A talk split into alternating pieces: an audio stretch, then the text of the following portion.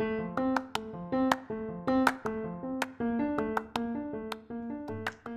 pasado incierto con final abierto.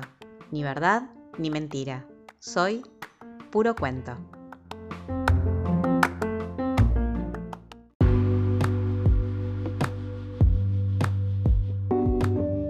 El calor era insoportable y el subte estaba plagado de gente. Me colé entre los pasajeros y me acomodé en el medio del vagón haciendo equilibrio para no caer de frente. Con un brazo me sostuve del pasamanos y con el otro agarré fuerte mis cosas. Por un segundo me miré en el reflejo de la ventana. Me vi cansada, agotada, con el pelo revuelto y el maquillaje corrido. Tomé aire y entonces te sentí.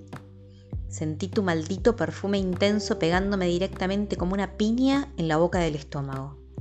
Me quedé dura. No supe si eran nervios o recuerdos que de golpe volvían a mí prendiéndome fuego al pecho. No pude darme vuelta a buscarte. Volví a mirarme en el reflejo y vi mi cara de pánico. El miedo a verte, a que me veas a través del tiempo. Fijé la mirada en la ventana y dejé que mis ojos se perdieran en el fondo negro del túnel, que corría a toda velocidad y proyectaba como en un sueño la última vez que me tocaste. Era verano. Era de noche. Vi las luces de la calle que llegaban al balcón y alumbraban tu sonrisa perversa provocándome. Nos vi desnudos jugando a excitarnos desde un orgullo que buscaba doblegar al otro con placer, un juego que ninguno estaba dispuesto a perder, y en el que ambos terminábamos ganando. Vi las copas de vino y por un segundo volví a saborear tus labios de Malbec. Dejé que las gotas de transpiración se perdieran entre mis pechos como tu boca.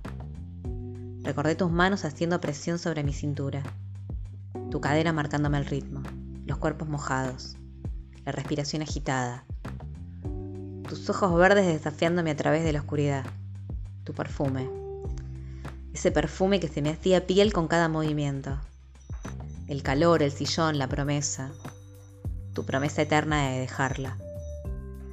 La luz de la estación le puso un nuevo fin a nuestra historia y me vi en el reflejo de la ventana sonriéndome a mí misma al tiempo que negaba con la cabeza. El subte se frenó en Malavia y la gente empezó a salir. Cerré fuerte los ojos para evitar correr el riesgo de verte. Unos segundos después, el subte volvió a arrancar y siguió su camino. Cuando abrí los ojos, tu perfume había desaparecido completamente, del mismo modo que aquella noche.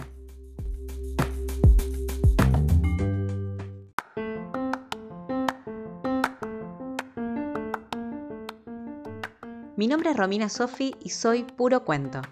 Si te gustó lo que escuchaste y querés leer más, seguime en Instagram, arroba soy.purocuento.